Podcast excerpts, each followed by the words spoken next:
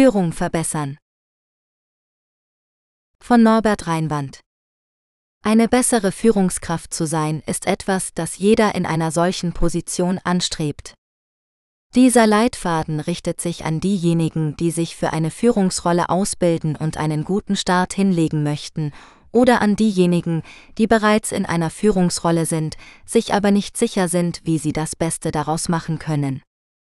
Sie erhalten Tipps und praktische Schritte zur Verbesserung ihrer Führungsqualitäten. Sie lernen auch, wie sie andere beeinflussen, inspirieren und beeinflussen können.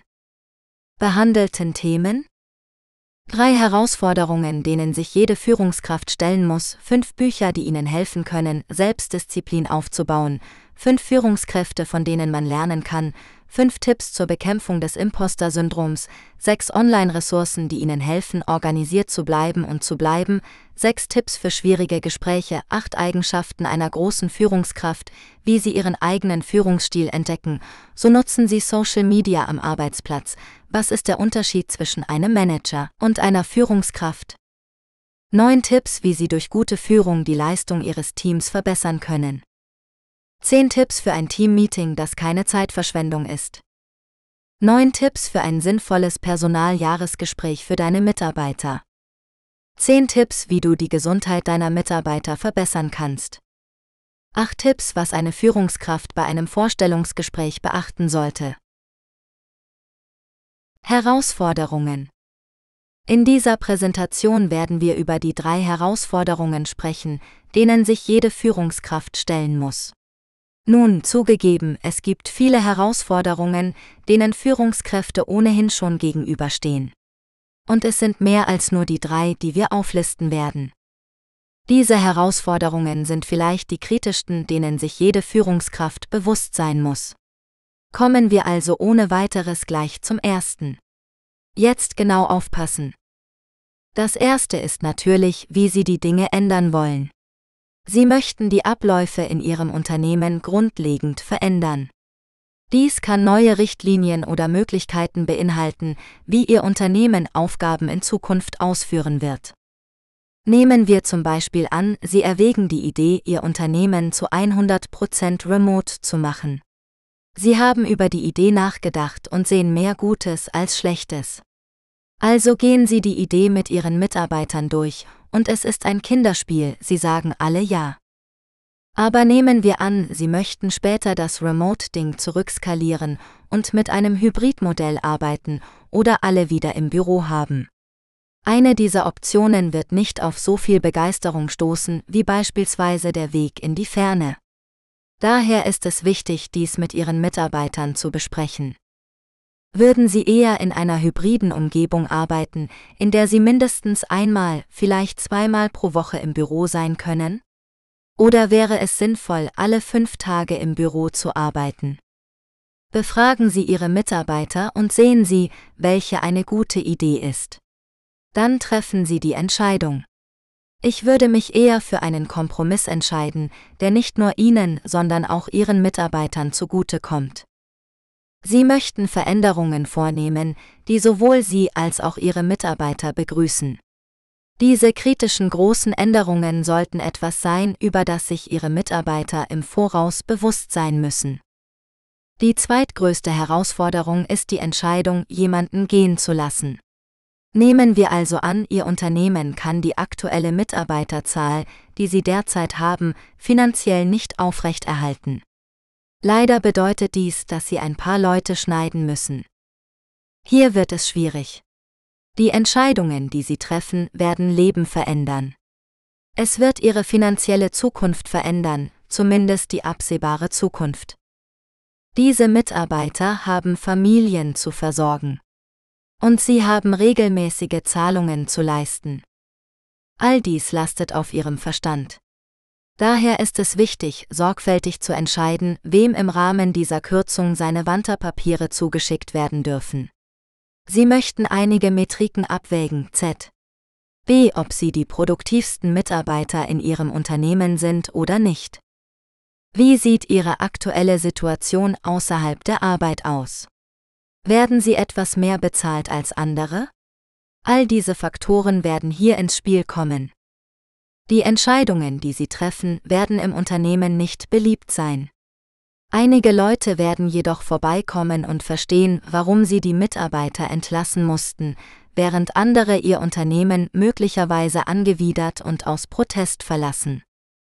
Last but not least ist es wichtig, die Work-Life-Balance zu finden. Ich verstehe, als Führungskraft werden Sie mit vielen Dingen beschäftigt sein. Und das alles kommt mit dem Territorium. Es ist jedoch wichtig, dass Sie mit gutem Beispiel vorangehen. Lassen Sie Ihre Mitarbeiter für eine bestimmte Zeit arbeiten und nutzen Sie den Rest des Tages, um sich auszuruhen, mit der Familie zu entspannen und morgen erholt zurückzukommen. Dasselbe sollte für Sie gelten. Dies ist eine Entscheidung, die Sie in Ihrem Unternehmen diskutieren können. Welche Bedürfnisse haben Sie? Wie wird es sinnvoller sein, die Waage der Work-Life-Balance anzupassen? Dies war eine Präsentation der drei Herausforderungen, denen sich jede Führungskraft stellen muss, und ich hoffe, Sie haben etwas daraus gelernt. Seien Sie sich dieser Herausforderungen bewusst und treffen Sie die bestmöglichen Entscheidungen für die Zukunft. Selbstdisziplin In diesem Tutorial lernen Sie fünf Bücher kennen, die Selbstdisziplin aufbauen. Dies ist eine Fähigkeit, die jede Führungskraft haben muss. Wenn Sie jemand sind, der etwas lesen möchte, um sich selbst zu verbessern und neues Wissen zu erlangen, bleiben Sie dabei. Kommen wir zur Sache und listen diese fünf Bücher auf, beginnend mit Nummer 1. Und dieser hat einen recht amüsanten Titel. Zuerst haben wir Eat That Frog von Brian Tracy. Dies ist vielleicht eines der besten Bücher über das Besiegen von Prokrastination und die Maximierung ihrer Produktivität. Sie denken jetzt wahrscheinlich, woher hat der Autor den Titel für dieses Buch? Es stammt aus einem Zitat von Mark Twain. Er sagte berühmt, wenn es Ihre Aufgabe ist, einen Frosch zu essen, tun Sie es am besten gleich morgens. Und wenn es Ihre Aufgabe ist, zwei Frösche zu essen, essen Sie am besten zuerst den größten. Mit anderen Worten, es ist eine gute Idee, die wichtigsten oder unangenehmsten Aufgaben aus dem Weg zu räumen, bevor man sich den schöneren oder weniger wichtigen annimmt. Zweitens haben wir The Power of Habit von Charles Duhigg. Es spricht über Gewohnheiten und die Wissenschaft dahinter. Wenn Sie also schlechte Gewohnheiten brechen und durch neue ersetzen möchten, dann ist dies die offensichtliche Wahl. Drittens haben wir den Marshmallow-Test von Walter Mischel. Hier ist eine interessante Tatsache, der Autor dieses Buches war zum Zeitpunkt seiner Veröffentlichung 84 Jahre alt. Wenn überhaupt ist es nie zu spät, mit etwas zu beginnen, das Sie gerne tun möchten, egal ob es darum geht, ein Unternehmen zu gründen oder ein großes Ziel zu setzen und zu erreichen. Jedenfalls basiert dieses Buch auf einer Studie, die an der Stanford University durchgeführt wurde. Es war eine Studie über Selbstbeherrschung und wie Menschen einfach einen Marshmallow ansehen und der Versuchung widerstehen, ihn zu essen. Dies wird Ihnen einen Einblick geben, wie wichtig Selbstbeherrschung ist. Viertens haben wir The Wow of Art von Stephen Pressfield. Wenn Sie jemand sind, der der kreative Typ ist, ist dies ein Muss. Ich meine es hier todernst, wenn ich das sage. Das Buch ist also in drei Teile gegliedert: Resistance, Combating Resistance und Beyond Resistance. Übrigens, selbst wenn Sie keine kreative Person oder sogar ein Geschäftsinhaber sind, empfehle ich Ihnen dringend, dies zu lesen, da dies ein Buch ist, das Ihnen helfen kann, Ihre schlechten Gewohnheiten zu brechen und in der Lage zu sein, Ihr Leben zu leben, während Sie die volle Kontrolle darüber haben es. Das fünfte und letzte Buch ist The Compound Effect von Darren Hardy.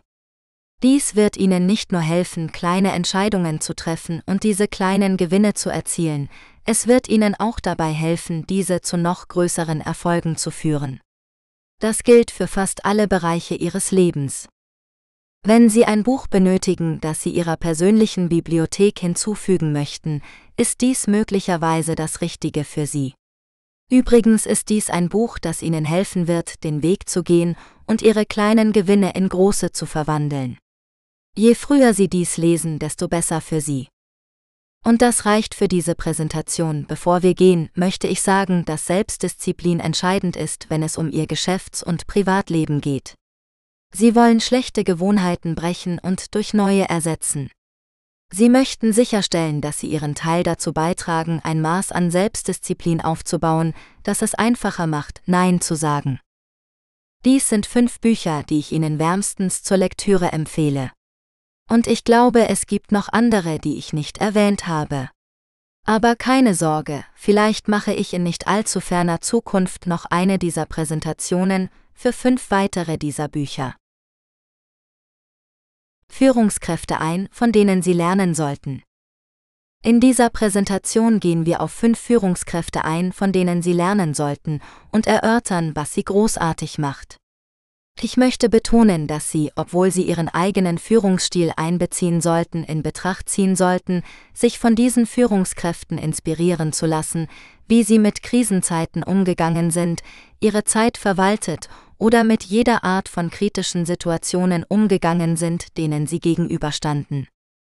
Beginnen wir mit dem ersten Anführer auf unserer Liste, und das ist Dwight D. Eisenhower.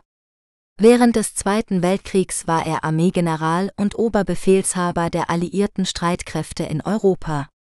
Später diente er zwei Amtszeiten als Präsident der Vereinigten Staaten. Er entwickelte ein Modell für Zeitmanagement, das als Eisenhower Matrix bekannt ist. Er erstellte eine vierseitige Matrix, in der er seine Aufgaben von dringend und wichtig bis nicht dringend und nicht wichtig plante und priorisierte. Wenn er also eine Aufgabe in der oberen linken Ecke hatte, war das dringend und wichtig und er musste sie erledigen. Wenn es dagegen dringend, aber nicht wichtig war, konnte er es an jemand anderen delegieren. Google weitere Informationen über die Eisenhower Matrix und nutze sie, wenn du deine Zeit verwalten möchtest. An zweiter Stelle auf der Liste haben wir Walt Disney. Er traf eine entscheidende Entscheidung, die seine Produktionsfirma über Erfolg oder Misserfolg entscheiden konnte, ob er einen Zeichentrickfilm in Spielfilmlänge machen sollte oder nicht. Er beschloss weiterzumachen, obwohl noch nie zuvor ein solcher Film gedreht worden war. Als Schneewittchen und die sieben Zwerge 1937 herauskamen, bewahrte es die Disney Corporation vor dem Bankrott. Seitdem hat es sich zu einem der bekanntesten Unternehmen der Welt entwickelt. Dies geschah, weil Disney eine Entscheidung treffen musste, die sein Unternehmen entweder retten oder in den Ruin treiben könnte. Er hatte keine Angst, Risiken einzugehen, und es zahlte sich aus. Nummer drei auf der Liste ist jemand, der vielleicht einer der größten Kommunikatoren war, die die Welt je gekannt hat, Sir Winston Churchill. Während des Zweiten Weltkriegs war er Premierminister des Vereinigten Königreichs und sprach regelmäßig mit der Bevölkerung des Landes. Er tat es, damit die Leute ihn verstehen würden. Während seiner Reden würde er ein bisschen Humor einbringen und die Leute auf Trab halten. Er wusste, was er sagen sollte und wie er es sagen sollte, und das Land hörte zu. Ihm wurde zugeschrieben, das Vereinigte Königreich vor Hitler und den Nazis gerettet zu haben. Vierte auf der Liste, ob religiös oder nicht, ist Mutter Teresa von Kalkutta. Sie ist jemand, den ich aufgrund ihrer Betonung auf Mitgefühl als eine großartige Führungspersönlichkeit betrachte. Sie verbrachte einen Großteil ihres Lebens damit, den Armen, Kranken und Sterbenden zu helfen. Sie kümmerte sich um sie und tat alles, was sie konnte, um die Arbeitsbelastung anderer Menschen, die mit ihr zusammenarbeiteten, zu verringern. Unnötig zu sagen, dass sie freundlich war, den Menschen zuhören konnte und mit ihnen betonen konnte. Der letzte auf der Liste ist Dr. Martin Luther King Jr., seine berühmte I Have a Dream Rede war vielleicht eine der größten, die von jemandem gehalten wurde, der nie ein politisches Amt bekleidet hat. Er tat es in einer Zeit, in der er wollte, dass die Menschen friedlich zusammenleben ohne Ressentiments. Er konnte seine Sache ohne Gewaltanwendung durchsetzen, obwohl er selbst damit konfrontiert war, einschließlich seiner Ermordung im Jahr 1968. Er wollte eine friedliche Lösung und sorgte dafür, dass sie durchgeführt wurde. Wir können ihm Anerkennung zollen, zusammen mit den anderen, die an seiner Seite gekämpft haben, um die Segregation in den Vereinigten Staaten für die Verabschiedung des Civil Rights Act von 1964 zu überwinden. Diese fünf Führungskräfte waren maßgeblich an ihren Führungsqualitäten beteiligt, und sie können sich von ihnen inspirieren lassen, wie sie sich selbst führen können. Wenn Ihnen diese Präsentation gefallen hat, lassen Sie es uns bitte wissen. Tipps zur Bekämpfung des Imposter-Syndroms. In dieser Präsentation sprechen wir über fünf Tipps zur Bekämpfung des Imposter-Syndroms. Als Führungskraft haben Sie vielleicht manchmal damit zu kämpfen. Und das ist verständlich. Sie haben vielleicht das Gefühl, dass eine Führungsrolle nicht zu Ihnen gehört. Oder Sie haben das Gefühl, nicht hierher zu gehören. Zu diesem Zweck werden wir über einige Tipps sprechen, die Sie verwenden können, um das Hochstapler-Syndrom zu überwinden und jedes Mal als Sie selbst zu führen. Bevor wir beginnen, lassen Sie uns auf die Definition des Imposter-Syndroms eingehen. Es ist definiert als dieses Gefühl von Selbstzweifeln, das auf Ihren Leistungen basiert, insbesondere im Geschäftsleben. Sie werden also das Gefühl haben, durch Glück hierher gekommen zu sein, oder das Gefühl haben, sich von anderen lösen zu müssen, damit niemand sozusagen die Methode zu ihrem Wahnsinn kennt. Es gibt so viele Symptome des Imposter-Syndroms und das sind zwei der wichtigsten. Lassen Sie uns einen Blick auf die fünf Tipps werfen, um es zu bekämpfen. Auf geht's! Nummer 1. Sie wollen die Symptome und Zeichen erkennen. Also noch einmal. Dazu gehört das Gefühl, Glück gehabt zu haben, eine Führungsposition zu ergattern. Oder Sie halten sich an sehr hohe Ansprüche. Vielleicht fällt es Ihnen schwer, Lob anzunehmen. Und natürlich hast du vielleicht das Gefühl, nicht gut genug zu sein. Sie möchten sich dessen also bewusst sein. Selbsterkenntnis ermöglicht es ihnen, sich dabei zu erwischen, wie sie bestimmte Dinge sagen oder bestimmte Handlungen ausführen.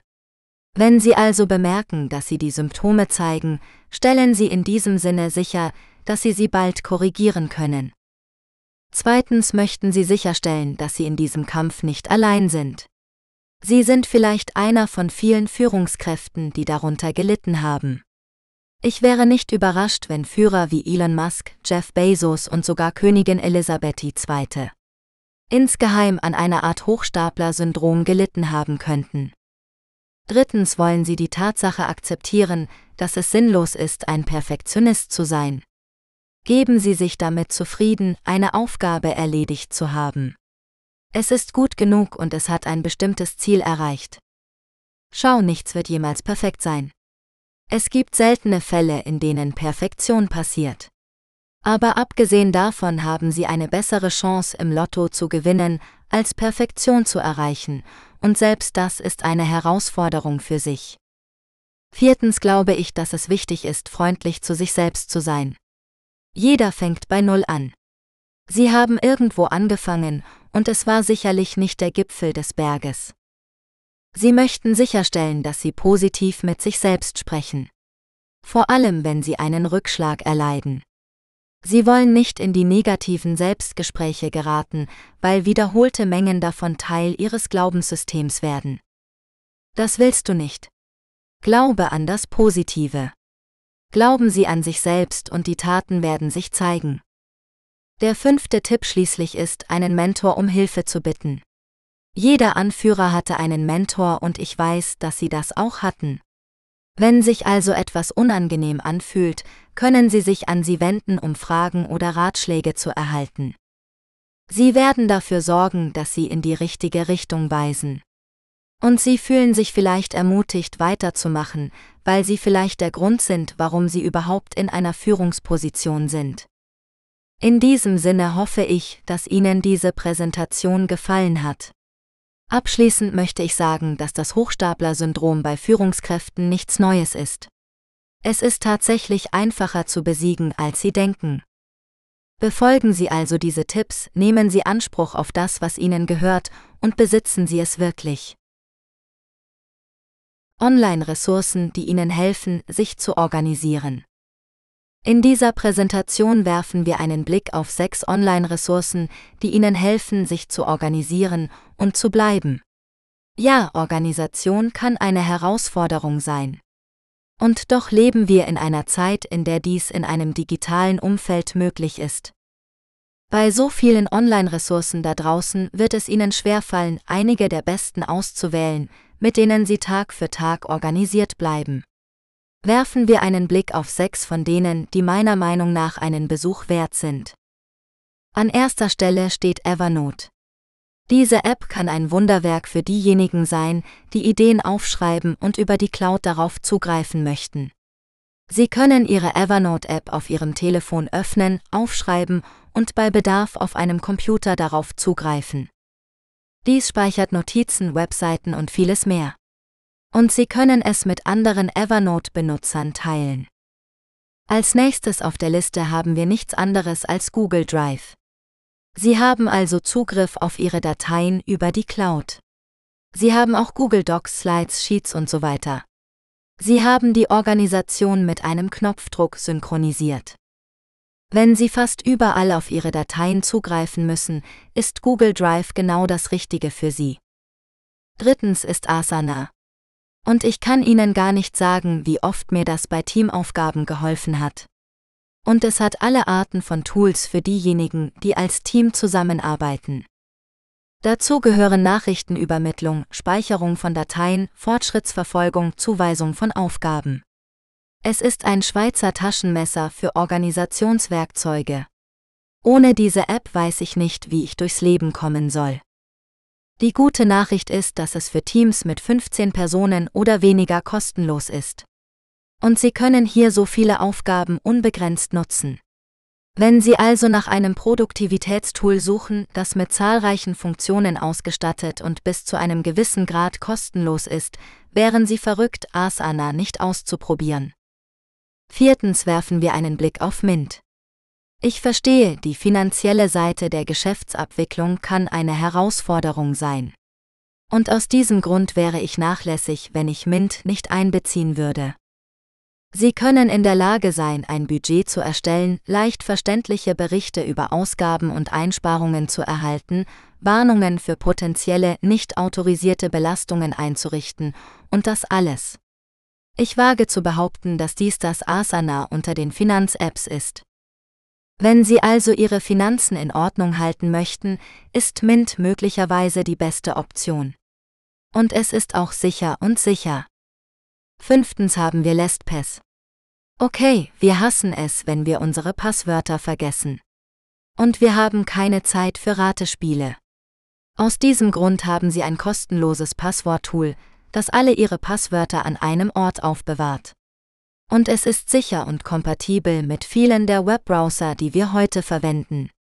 Außerdem erhalten Sie Autofill, was es einfach und schnell macht. Zu guter Letzt haben wir Pocket. Oh ja, das ist perfekt, wenn Sie Videos und Artikel für später speichern möchten.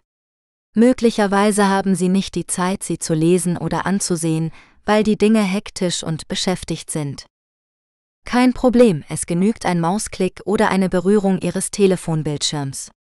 Boom, es ist gespeichert. So müssen Sie später nicht stundenlang versuchen, es zu jagen. Das war's mit den sechs Online-Ressourcen, die Ihnen dabei helfen, organisiert zu werden und zu bleiben. Ich hoffe, das war hilfreich für Sie und wir sehen uns beim nächsten Mal. Schwierige Gespräche in dieser Präsentation sprechen wir über sechs Tipps, wie man schwierige Gespräche führt.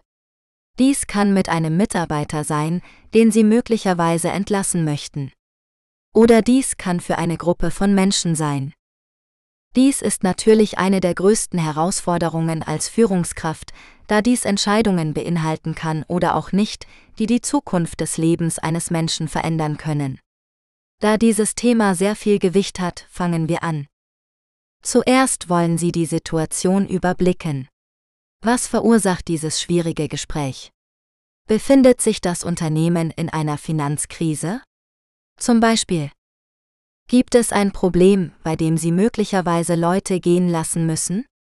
Von dort aus sollten Sie planen, wie Sie schlechte Nachrichten jedem überbringen werden, sei es eine Einzelperson oder die gesamte Gruppe von Mitarbeitern. Zweitens ist es wichtig, eine Zeit dafür festzulegen. Sie möchten sicherstellen, dass dies zu einem Zeitpunkt geschieht, an dem Sie den Mitarbeiter oder die Gruppe nicht stören. Es gibt zwei beste Zeiten dafür, entweder am Ende des Tages oder am Ende der Woche. Es ist wichtig, dies nicht vorher zu tun, da dies wahrscheinlich die Produktivität des Arbeiters beeinträchtigt. Sie können sich nicht darauf konzentrieren, die anstehenden Aufgaben zu erledigen. Widerstehen Sie also dem Drang, sofort zu sagen, was Sie zu sagen haben, und warten Sie, bis sich eine gute Gelegenheit bietet, sich hinzusetzen und diese Diskussion zu führen. Drittens müssen Sie die Fakten darlegen. Was rechtfertigt diese schwierige Entscheidung?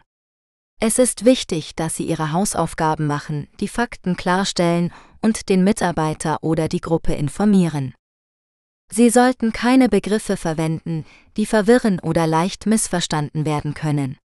Sie möchten sicherstellen, dass Sie bei Bedarf über die Daten verfügen, um Ihre Fakten zu untermauern. Zeigen Sie beispielsweise bei finanziellen Schwierigkeiten die Diagramme, die die Daten und Fakten belegen. Viertens ist es wichtig, Ihrem Mitarbeiter oder Ihren Mitarbeitern die Möglichkeit zu geben, sich zu äußern. Geben Sie ihnen Ihre Meinung zu diesem Thema. Achten Sie darauf, dass Sie zuhören und wiederholen Sie nach Möglichkeit, was Sie gesagt haben, um sicherzustellen, dass Sie sie richtig verstehen. Machen Sie sich Notizen und stellen Sie sicher, dass Sie weitere Fragen stellen. Fünftens möchten Sie das Gespräch dokumentieren. Halten Sie fest, was zwischen Ihnen und den Mitarbeitern gesagt wurde. Sie möchten sicherstellen, dass die Dinge klar und leicht verständlich sind. Versetzen Sie sich nicht in die Lage, sich an alles erinnern zu müssen. Sie können jederzeit zurückgehen und die Dokumente verwenden, um zu sehen, was gesagt wurde. Erstellen Sie abschließend einen Plan zur Lösung des Konflikts. Wenn es sich um einen Mitarbeiter handelt, kann es sich um eine Art Probezeit wegen eines Regelverstoßes handeln. Oder wenn es das gesamte Unternehmen betrifft, sollten Sie einen Plan formulieren, um die Richtung zu korrigieren, in die sich das Unternehmen möglicherweise bewegt. Dies kann Budgetkürzungen, Entlassungen und so weiter beinhalten. In einer solchen Situation kommen schwierigere Gespräche auf uns zu. Vor diesem Hintergrund hoffe ich, dass diese Präsentation informativ war. Als Führungskraft müssen Sie sich bewusst sein, dass schwierige Gespräche mit dem Territorium einhergehen. Nicht nur das, diese Gespräche werden auch zu Handlungen führen, die an sich schwierig sein können. Ich kann mit Sicherheit sagen, dass Sie viele schwierige Gespräche führen werden, solange Sie in einer Führungsposition sind.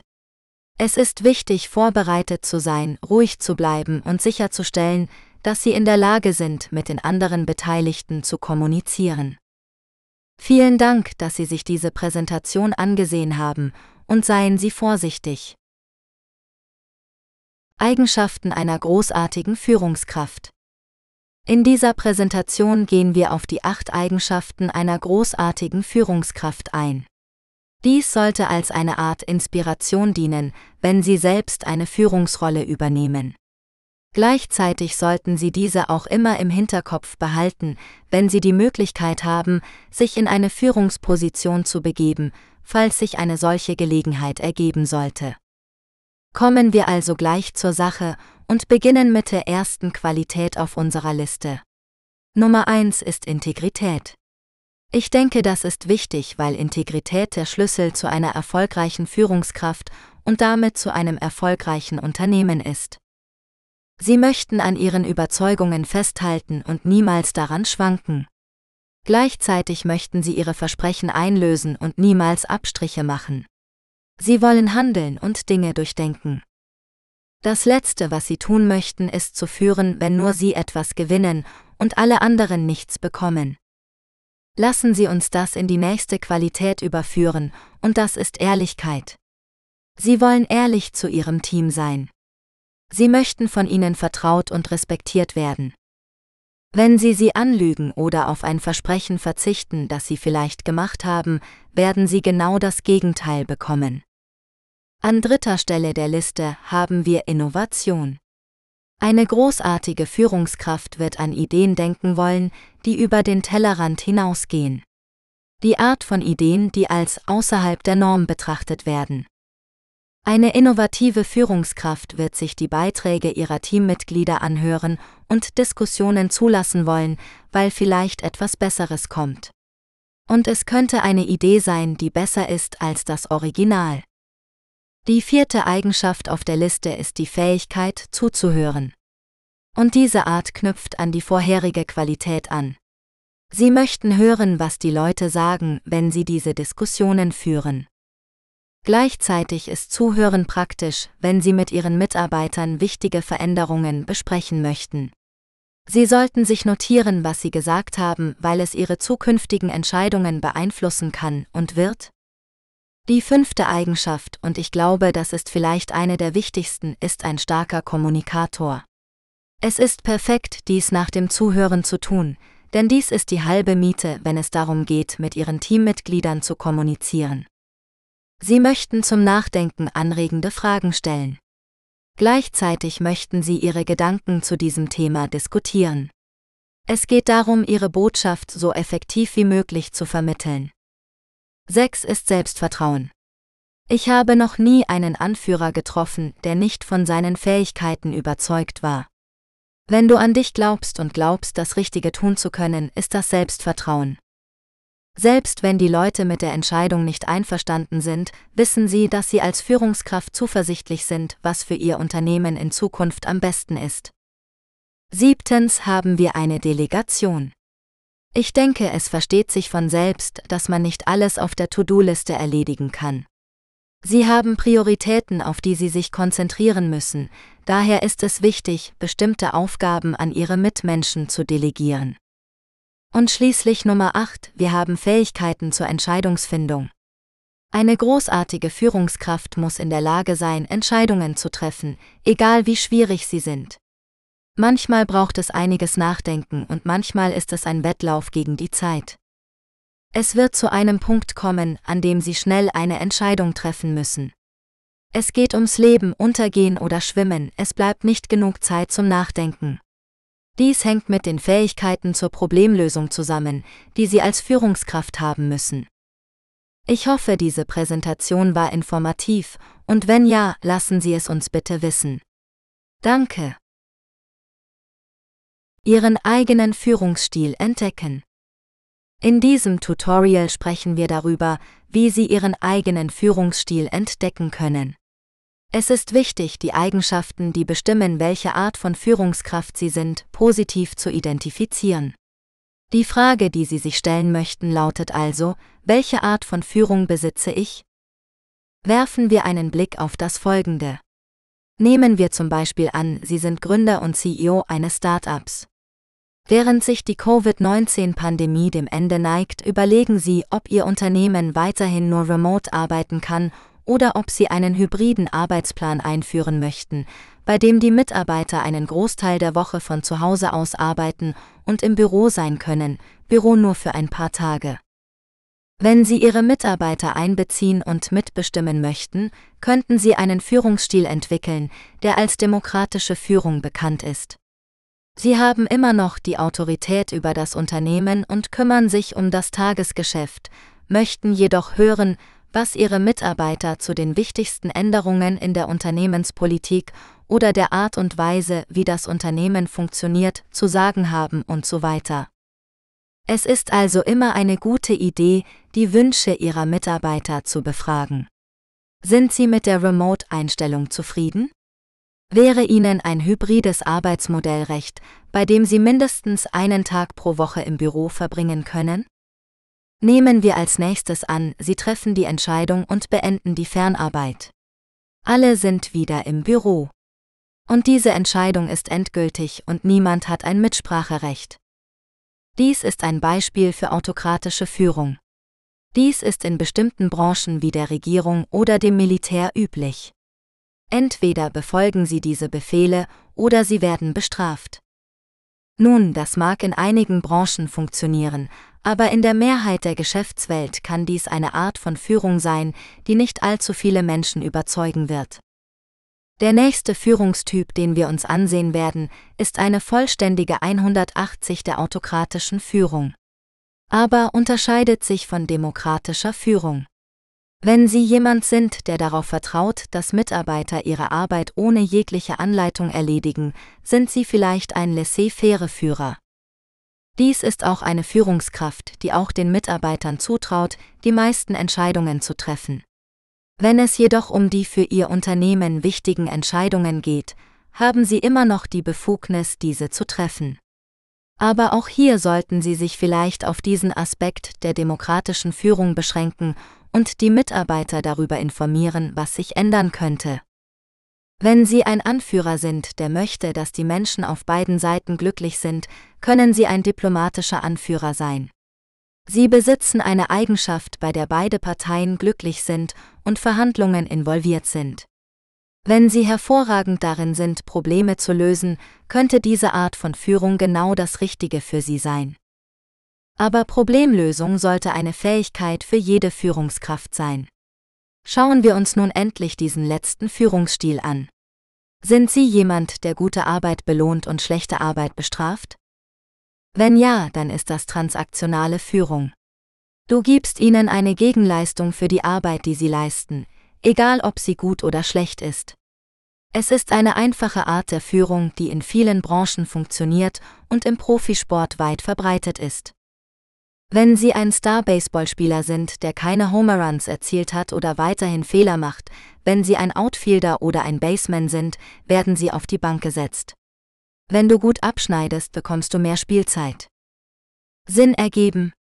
Wir hoffen, dass dieses Tutorial hilfreich war, und ich ermutige Sie, sich Zeit zu nehmen, um darüber nachzudenken, welche Führungseigenschaften zu dem Stil passen, der am besten zu Ihnen passt. Soziale Medien am Arbeitsplatz. In dieser Präsentation werden wir darüber sprechen, wie man soziale Medien am Arbeitsplatz nutzt. Ich denke, es versteht sich von selbst, dass dies nach einer nicht so guten Idee klingt. Es gibt jedoch Möglichkeiten, es während der Arbeit zu verwenden, sowie Möglichkeiten, es nicht zu verwenden. Es spielt keine Rolle, auf welcher Social-Media-Plattform Sie, Ihre Mitarbeiter oder Ihr Unternehmen sich befinden, es ist wichtig, sie richtig zu nutzen. Kommen wir also gleich zur Sache. Erstens möchten Sie soziale Medien für Werbezwecke nutzen. Ihr Unternehmen kann eine Facebook-Seite, ein Instagram, einen Twitter-Feed oder was auch immer haben. Die Herausforderung besteht darin, herauszufinden, wo sich Ihre Zielgruppe aufhält und welche Plattform sie regelmäßig nutzt. Möglicherweise läuft ein Sonderverkauf und Sie möchten ihn auf den Social-Media-Kanälen veröffentlichen, auf denen Sie am aktivsten sind. Sie müssen das richtige Angebot vor den richtigen Leuten haben. In diesem Fall wissen Ihre Kunden, was los ist und kaufen, was Sie haben. Dies kann für ein Online-Geschäft sehr nützlich sein, aber wenn Sie ein stationäres Geschäft haben, können soziale Medien auch effektiv sein. Apropos effektiv, werfen wir einen Blick auf eine andere Möglichkeit, soziale Medien am Arbeitsplatz zu nutzen, die Kommunikation mit Ihren Kunden. Ihre Kunden haben vielleicht etwas Nettes über Ihre Produkte oder Dienstleistungen zu sagen.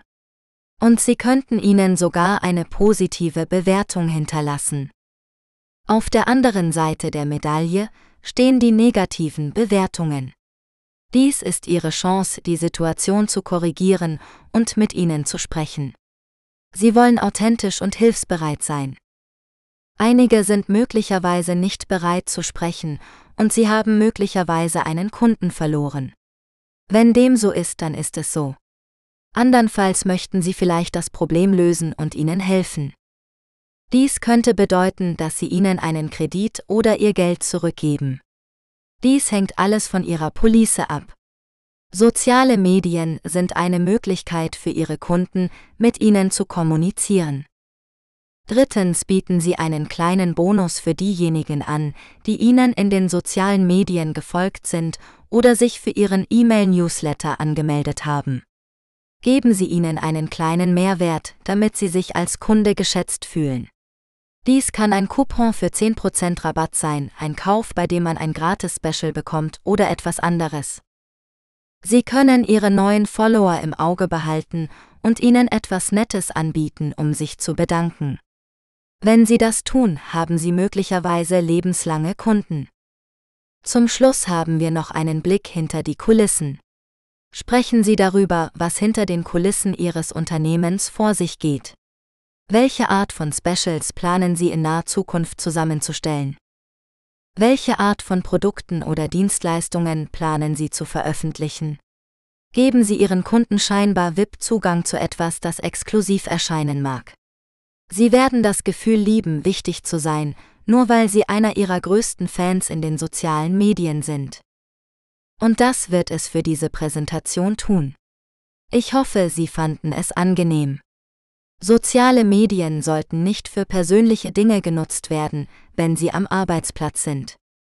Aber was Sie tun können, ist es als eine Möglichkeit zu nutzen, neue Geschäfte zu machen. Sie können Werbeaktionen anbieten, einen Blick hinter die Kulissen werfen oder es als Möglichkeit nutzen, mit Ihren Kunden zu kommunizieren. Unabhängig von der Plattform darf die Macht der sozialen Medien nicht unterschätzt werden. Wenn Ihnen diese Präsentation gefällt, teilen Sie uns Ihre Meinung mit. Besser noch, lassen Sie uns wissen, welche Strategien Sie für Social Media am Arbeitsplatz verfolgen. Unterschiede zwischen einem Manager und einer Führungskraft. In dieser Präsentation werden wir über die Unterschiede zwischen einem Manager und einer Führungskraft sprechen. Wir werden über die Eigenschaften sprechen, die jeder von ihnen hat, und zu diesem Zweck wird es uns auch einen Einblick geben, was sie unterscheidet. Da dies ein so spannendes Thema ist, möchte ich die Einleitung kurz halten und loslegen. Auf geht's! In erster Linie konzentrieren sich Manager auf sich selbst, während sich der Leader auf das Team konzentriert. Eine Führungskraft ist jemand, der Verantwortung delegiert, während er sich selbst übernimmt. Sie wollen den Leuten in einem Team Anweisungen geben, was zu tun ist. Und sie werden da sein, wenn sie gebraucht werden. Ein Manager hingegen wird sich den Erfolg zuschreiben, weil er das Team geleitet hat. Wenn sie scheitern, werden sie die Mitarbeiter dafür verantwortlich machen, dass sie Anweisungen nicht befolgt haben. Leider werden sich die Mitarbeiter hier darüber ärgern. Und zu diesem Zweck gehen wir zum nächsten Punkt über, und zwar Manager sind Direktoren, während Führungskräfte Maßnahmen ergreifen. Und ja, Manager werden die Leute anweisen und ihnen sagen, was sie tun sollen, während sie nichts tun. In der Zwischenzeit ergreifen die Führungskräfte selbst Maßnahmen und können die Hilfe ihrer Mitarbeiter in Anspruch nehmen, um andere Teile der Aufgabe zu erledigen. Wenn es andere Dinge zu erledigen gibt, delegiert ein Leiter natürlich. Sie werden ihren Teammitgliedern andere Aufgaben übertragen. Stellen Sie daher sicher, dass Sie Ihren Mitarbeitern Aufgaben zuweisen, von denen Sie wissen, dass Sie sie gut können und in denen Sie kompetent sind.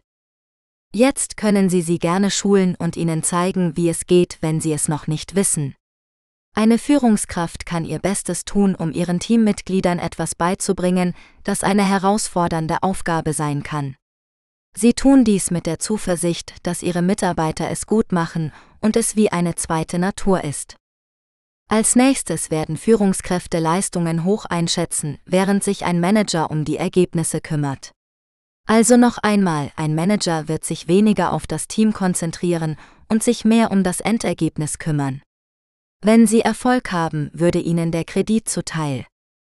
Und natürlich kann es zu Misserfolgen kommen und es werden Schuldzuweisungen gespielt. Führungskräfte hingegen werden die Leistungen ihrer Teammitglieder und nicht nur sich selbst anerkennen. Sie werden diejenigen anerkennen, die beim Erreichen bestimmter Ziele einen wichtigen Dienst geleistet haben. Führungskräfte verstehen, dass es harte Arbeit und Hingabe gibt. Sie wissen, dass ihre Teammitglieder das besitzen. Schließlich sind Führungskräfte Innovatoren, während Manager am gleichen gleichen festhalten. In der Tat haben Führungskräfte die Fähigkeit, über den Tellerrand hinaus zu denken. Wenn Sie Schwierigkeiten haben, Ideen zu finden, verlassen Sie sich auf Ihre Mitarbeiter oder Teammitglieder. Und das kann mit einem normalen Gespräch beginnen. Ein Leiter macht sich Notizen und Ideen können sich entwickeln. Für einen Manager ist dies nicht der Fall. Ein Manager ist nicht so innovativ und hat nicht die besten Ideen. Daher wollen Sie beim Alten beim Alten bleiben. Auch hier kümmern Sie sich mehr um Ergebnisse und können sich nicht weniger darum kümmern, wenn Ideen herumgewirbelt werden. Daher ist es für Führungskräfte immer eine gute Idee darüber nachzudenken, was sie in Zukunft tun können, um die Dinge für ihr Unternehmen zu verbessern. Als Ergebnis kann es mehr Gewinne, mehr Wachstum und eine ganze Reihe anderer Dinge geben. In diesem Sinne schließt dies diese Präsentation ab. Ich hoffe, Sie fanden einige der Informationen ziemlich augenöffnend. Es ist klar, dass eine Führungskraft viel besser abschneiden wird als ein Manager. Neun Tipps, wie Sie durch gute Führung die Leistung Ihres Teams verbessern können. Die Leistung eines Teams hängt nicht nur von den Fähigkeiten und dem Engagement der einzelnen Mitglieder ab, sondern auch von der Qualität der Führung. Eine gute Führung kann das Potenzial eines Teams entfalten, die Motivation und die Zufriedenheit erhöhen und zu besseren Ergebnissen führen. Doch wie kann man eine gute Führung ausüben? Hier sind zehn Tipps, die Ihnen dabei helfen können. Erste. Setzen Sie klare Ziele und Erwartungen. Ein Team braucht eine gemeinsame Vision und eine klare Richtung, um effektiv zu arbeiten. Als Führungskraft sollten Sie die Ziele und Erwartungen für das Team definieren und kommunizieren und sicherstellen, dass sie realistisch, messbar und erreichbar sind. Zweiter. Geben Sie regelmäßig Feedback. Feedback ist ein wichtiges Instrument, um die Leistung eines Teams zu verbessern. Als Führungskraft sollten Sie sowohl positives als auch konstruktives Feedback geben, und zwar zeitnah, spezifisch und respektvoll. Loben Sie die Stärken und Erfolge des Teams und weisen Sie auf die Bereiche hin, die noch verbessert werden können. Dritten. Fördern Sie die Kommunikation und die Zusammenarbeit. Ein Team braucht eine offene und vertrauensvolle Kommunikation, um Informationen auszutauschen Probleme zu lösen und Konflikte zu vermeiden oder zu bewältigen. Als Führungskraft sollten Sie die Kommunikation und die Zusammenarbeit im Team fördern, indem Sie regelmäßige Meetings organisieren, einen gemeinsamen Informationskanal bereitstellen und einen kooperativen Arbeitsstil anregen. Vierte. Delegieren Sie Aufgaben und Verantwortlichkeiten. Ein Team braucht eine angemessene Verteilung von Aufgaben und Verantwortlichkeiten, um effizient zu arbeiten. Als Führungskraft sollten Sie die Aufgaben und Verantwortlichkeiten im Team delegieren, indem Sie die Kompetenzen und Interessen der einzelnen Mitglieder berücksichtigen, ihnen Autonomie und Entscheidungsspielraum geben und sie für ihre Ergebnisse zur Rechenschaft ziehen. Fünfte. Unterstützen Sie die Entwicklung und das Lernen. Ein Team braucht eine kontinuierliche Entwicklung und ein lebenslanges Lernen, um sich an Veränderungen anzupassen und neue Herausforderungen zu meistern. Als Führungskraft sollten Sie die Entwicklung und das Lernen im Team unterstützen, indem Sie Schulungs- und Weiterbildungsmöglichkeiten anbieten oder vermitteln, Erfahrungen und Best Practices teilen und Experimente und Innovationen fördern. Sechsten. Anerkennen Sie die Vielfalt und die Individualität. Ein Team braucht eine Vielfalt von Perspektiven, Ideen und Erfahrungen, um kreativ zu sein und bessere Lösungen zu finden. Als Führungskraft sollten Sie die Vielfalt und die Individualität im Team anerkennen, indem Sie die Unterschiede respektieren und wertschätzen, eine inklusive Kultur schaffen und jeden Beitrag anerkennen. Siebte. Schaffen Sie ein positives Arbeitsklima. Ein Team braucht ein positives Arbeitsklima, um motiviert zu sein und sich wohl zu fühlen. Als Führungskraft sollten Sie ein positives Arbeitsklima schaffen, indem Sie Vertrauen aufbauen, Wertschätzung ausdrücken, Humor zeigen und Spaß haben. Achte. Seien Sie ein Vorbild. Ein Team braucht eine Führungskraft, die mit gutem Beispiel vorangeht und ihre Werte lebt. Als Führungskraft sollten Sie ein Vorbild sein, indem Sie Integrität zeigen, Verantwortung übernehmen, Engagement zeigen und kontinuierlich lernen. Fordern Sie sich selbst heraus. 10 Tipps für ein Team-Meeting, das keine Zeitverschwendung ist. Team-Meetings sind ein wichtiger Bestandteil der Zusammenarbeit, aber oft werden sie als langweilig, ineffizient oder unnötig empfunden. Wie kann man also ein Team-Meeting gestalten, das alle Beteiligten motiviert, informiert und inspiriert? Hier sind 10 Tipps, die dir dabei helfen können. Erste. Definiere das Ziel und die Agenda des Meetings. Bevor du ein Meeting einberufst, solltest du dir klar sein, was du damit erreichen willst und welche Themen du besprechen möchtest. Teile diese Informationen rechtzeitig mit den Teilnehmern, damit sie sich vorbereiten und Fragen oder Anregungen einbringen können. Zweiter. Lade nur die relevanten Personen ein. Nicht jeder muss an jedem Meeting teilnehmen. Überlege dir, wer wirklich einen Beitrag leisten oder einen Nutzen daraus ziehen kann und beschränke die Teilnehmerzahl auf das notwendige Minimum. So vermeidest du, dass sich jemand gelangweilt oder überfordert fühlt. Dritten. Wähle den passenden Zeitpunkt und die passende Dauer. Niemand mag Meetings, die zu früh, zu spät oder zu lang sind. Versuche einen Zeitpunkt zu finden, der für alle Teilnehmer günstig ist, und halte dich an die geplante Dauer. Wenn du merkst, dass du mehr Zeit brauchst, frage die Teilnehmer, ob sie einverstanden sind, das Meeting zu verlängern oder zu vertagen. Vierte. Sorge für eine angenehme Atmosphäre. Ein Teammeeting sollte kein Ort des Drucks oder der Kritik sein, sondern ein Raum des Austauschs und der Wertschätzung. Sorge dafür, dass alle Teilnehmer sich wohl und respektiert fühlen, indem du zum Beispiel eine positive Begrüßungsrunde machst, Lob und Anerkennung aussprichst oder Humor einsetzt. Fünfte. Fördere die Interaktion und die Beteiligung. Ein Teammeeting sollte kein Monolog sein, sondern ein Dialog. Fordere die Teilnehmer auf, ihre Meinungen, Erfahrungen oder Ideen zu teilen, stelle offene Fragen oder starte eine Diskussion. Nutze auch visuelle Hilfsmittel wie Präsentationen, Flipcharts oder Whiteboards, um die Aufmerksamkeit zu erhöhen und das Verständnis zu fördern. 6. Strukturiere das Meeting sinnvoll. Ein Team-Meeting sollte einen klaren Anfang, einen klaren Mittelteil und einen klaren Schluss haben. Beginne das Meeting mit einer kurzen Wiederholung des Ziels und der Agenda, leite dann zu den einzelnen Themen über und schließe das Meeting mit einer Zusammenfassung der wichtigsten Punkte und der nächsten Schritte ab. 7. Halte dich an die Regeln der Netiquette. Ein Teammeeting sollte von Höflichkeit und Professionalität geprägt sein. Halte dich an die Regeln der Netiquette, indem du zum Beispiel pünktlich bist, dein Handy ausschaltest oder auf Stumm stellst, nicht dazwischenredest oder andere unterbrichst oder ablenkst. 8. Sei flexibel und offen für Feedback. Ein Team-Meeting sollte kein starres Schema sein, sondern sich an die Bedürfnisse und Erwartungen der Teilnehmer anpassen können.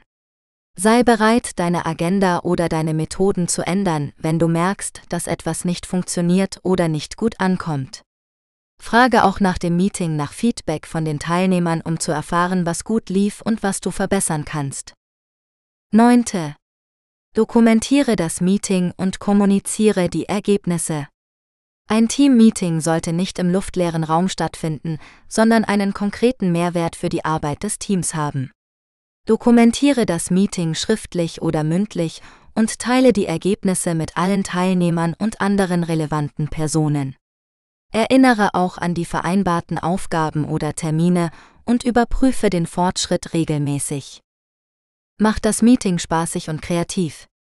Ein Team-Meeting sollte nicht nur informativ sein, sondern auch unterhaltsam und inspirierend. 9 Tipps für ein sinnvolles Personaljahresgespräch für deine Mitarbeiter. Das Personaljahresgespräch ist eine wichtige Gelegenheit, um die Leistung, die Ziele und die Entwicklung deiner Mitarbeiter zu besprechen. Es ist auch eine Chance, um das Vertrauen, die Motivation und die Bindung deiner Mitarbeiter zu stärken. Damit das Gespräch sinnvoll und effektiv ist, solltest du einige Tipps beachten. Erste. Bereite dich gut vor. Informiere dich über die Ergebnisse, die Herausforderungen und die Fortschritte deiner Mitarbeiter im vergangenen Jahr. Sammle Feedback von anderen Kollegen oder Vorgesetzten, die mit deinen Mitarbeitern zusammengearbeitet haben. Erstelle eine Agenda mit den wichtigsten Themen, die du besprechen möchtest. Zweiter. Schaffe eine positive Atmosphäre. Wähle einen ruhigen und angenehmen Ort für das Gespräch aus. Sei pünktlich, freundlich und respektvoll. Beginne das Gespräch mit einer Wertschätzung für die Arbeit und den Einsatz deiner Mitarbeiter. Vermeide Kritik oder Vorwürfe, die demotivierend wirken können. Dritten. Höre aktiv zu. Gib deinen Mitarbeitern genügend Zeit und Raum, um ihre Meinung, ihre Erfahrungen und ihre Wünsche zu äußern. Stelle offene Fragen, um das Gespräch anzuregen. Zeige Interesse und Verständnis für die Perspektive deiner Mitarbeiter. Unterbrich sie nicht oder werte sie nicht ab. Vierte. Geben konstruktives Feedback. Loben die Stärken und Erfolge deiner Mitarbeiter und erkenne ihre Verbesserungspotenziale an. Sei konkret, ehrlich und fair in deinem Feedback. Formuliere es als eine Chance zur Weiterentwicklung und nicht als eine Schwäche oder einen Fehler. Gib konkrete Beispiele und vermeide Verallgemeinerungen oder Vergleiche. Fünfte. Setze gemeinsam Ziele. Bespreche mit deinen Mitarbeitern, welche Ziele sie für das kommende Jahr haben und wie sie diese erreichen wollen. Die Ziele sollten smart sein, spezifisch messbar, attraktiv, realistisch und terminiert. Achte darauf, dass die Ziele mit der Strategie und der Vision der Organisation übereinstimmen und dass sie die Kompetenzen und Interessen deiner Mitarbeiter fördern. 6. Biete Unterstützung an. Frage deine Mitarbeiter, welche Ressourcen, welche Unterstützung oder welche Schulungen sie benötigen, um ihre Ziele zu erreichen. Biete ihnen deine Hilfe und dein Coaching an und verweise sie auf andere interne oder externe Angebote, die ihnen nützlich sein können. Vereinbare regelmäßige Termine, um den Fortschritt zu überprüfen und eventuelle Hindernisse zu besprechen. 7. Fördere die Selbstreflexion.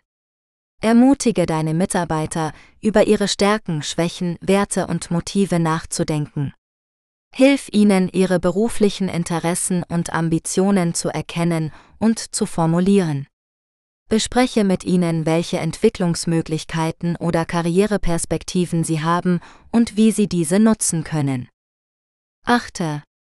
Erstelle einen Entwicklungsplan. Halte die Ergebnisse des Gesprächs schriftlich fest und erstelle einen individuellen Entwicklungsplan für jeden Mitarbeiter. Der Plan sollte die vereinbarten Ziele, die erforderlichen Maßnahmen, die verfügbaren Ressourcen und die Zeitrahmen enthalten. Lass den Plan von beiden Seiten unterschreiben und bewahre eine Kopie davon auf. Folge dem Plan. Überprüfe regelmäßig den Stand der Umsetzung des Entwicklungsplans und gib deinen Mitarbeitern Feedback. 10 Tipps, wie du die Gesundheit deiner Mitarbeiter verbessern kannst. Die Gesundheit der Mitarbeiter ist ein wichtiger Faktor für den Erfolg eines Unternehmens. Gesunde Mitarbeiter sind motivierter, produktiver und zufriedener mit ihrer Arbeit. Doch wie kann man als Arbeitgeber die Gesundheit seiner Mitarbeiter verbessern? Hier sind zehn Tipps, die Ihnen dabei helfen können. Erste.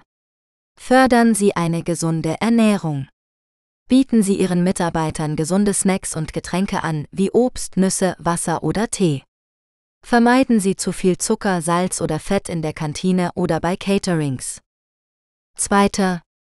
Schaffen Sie eine ergonomische Arbeitsumgebung. Achten Sie darauf, dass die Schreibtische, Stühle, Monitore und Tastaturen Ihrer Mitarbeiter an ihre individuellen Bedürfnisse angepasst sind. Sorgen Sie für ausreichend Licht, Luft und Lärmreduzierung am Arbeitsplatz. Dritten. Ermöglichen Sie flexible Arbeitszeiten und Homeoffice. Geben Sie Ihren Mitarbeitern die Möglichkeit, ihre Arbeitszeiten an ihre persönlichen Umstände anzupassen. Lassen Sie sie auch von zu Hause aus arbeiten, wenn es möglich und sinnvoll ist. So können Sie Stress reduzieren und die Work-Life-Balance fördern. Vierte. Führen Sie regelmäßige Gesundheitschecks durch. Bieten Sie Ihren Mitarbeitern an, sich regelmäßig von einem Arzt oder einer Ärztin untersuchen zu lassen. So können Sie mögliche gesundheitliche Probleme frühzeitig erkennen und behandeln. 5. Bieten Sie Gesundheitskurse oder Workshops an. Organisieren Sie Kurse oder Workshops zu Themen wie Ernährung, Bewegung, Entspannung oder Suchtprävention für Ihre Mitarbeiter.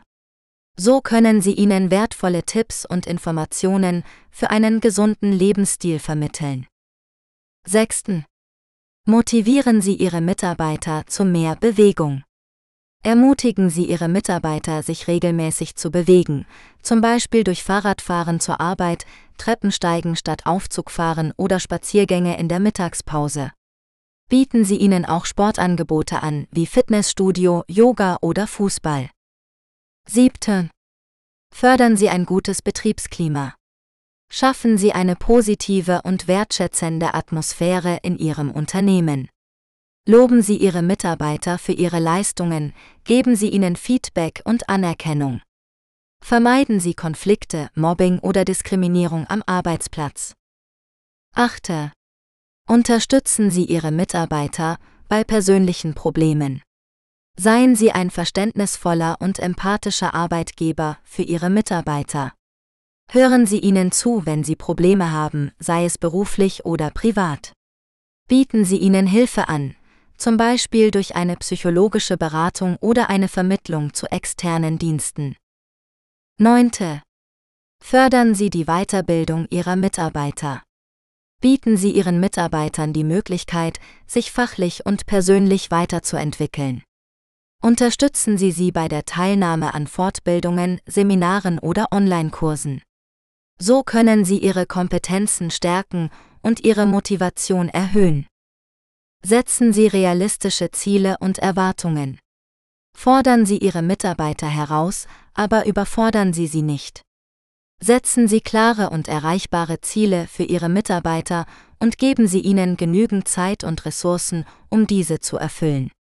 Kommunizieren Sie offen und transparent mit Ihren Mitarbeitern über Ihre Erwartungen und deren Fortschritte. Acht Tipps, was eine Führungskraft bei einem Vorstellungsgespräch beachten sollte. Ein Vorstellungsgespräch ist eine wichtige Gelegenheit, um potenzielle Mitarbeiterinnen und Mitarbeiter kennenzulernen und zu beurteilen, ob sie für die offene Position geeignet sind.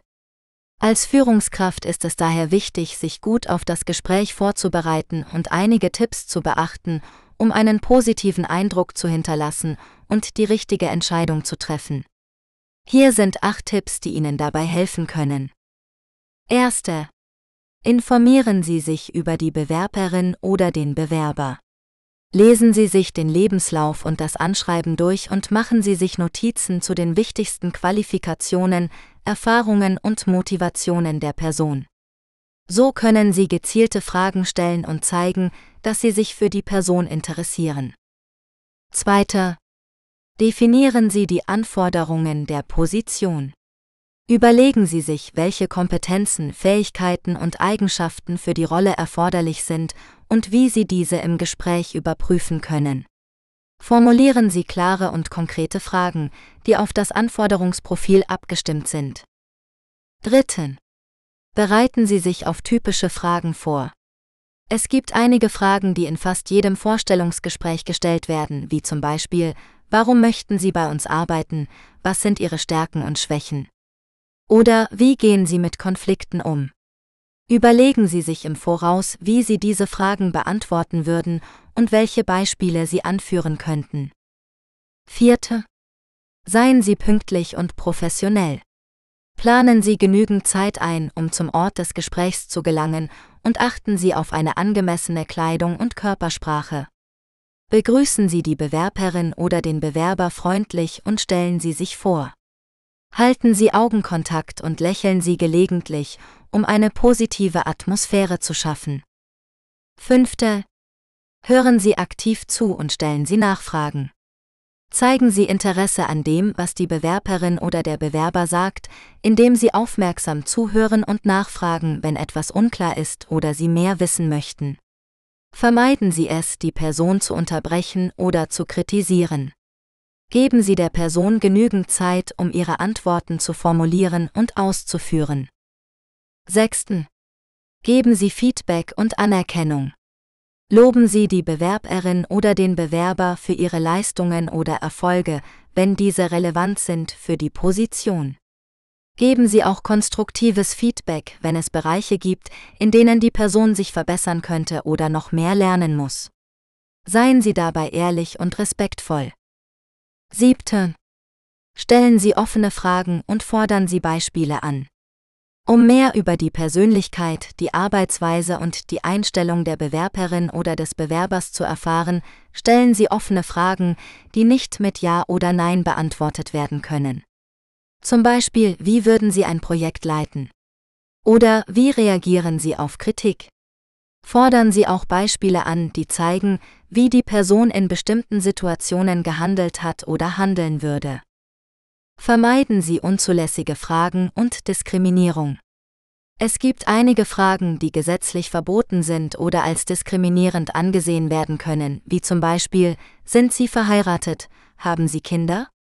Oder wie alt sind Sie? Diese Fragen haben keinen Bezug zur Position. Schlusswort. Weitere Bücher von mir finden Sie bei Amazon. Und Hasenchat Audiobooks unter hasenchat.net. Mit freundlichen Grüßen. Norbert Reinwand